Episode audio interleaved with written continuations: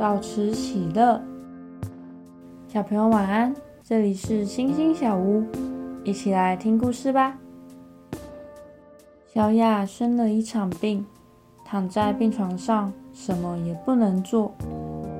她就向神祷告，在祷告的时候，她的心里面就有一股喜乐涌出来，让她常常都是笑容满面。所以。当有朋友来看他的时候，本来是要来安慰他的，却被他的笑容跟开朗吸引。就这样过了几年，小雅一点都不觉得日子难熬，反而越来越喜乐。有一天，她在祷告里面听到主耶稣告诉她：“孩子，我必定会医治你。”小雅高兴极了。他立刻请家人帮他收拾好行李，准备出院。隔天，医生果然跟大家说，小雅已经痊愈了，可以出院回家了。朋友们知道了，就一起为小雅举办一场派对。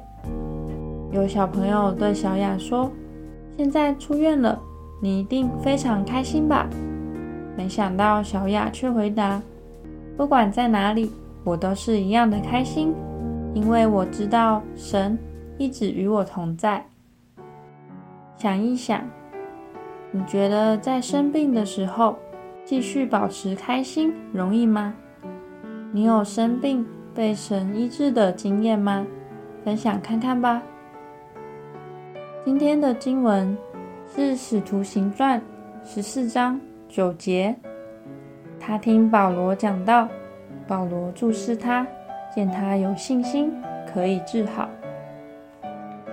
我们一起来祷告，亲爱的耶稣，我相信你是真正的大医生，请你医治我身上与心里面的病痛，让我为你做见证，分享你医治我的神迹。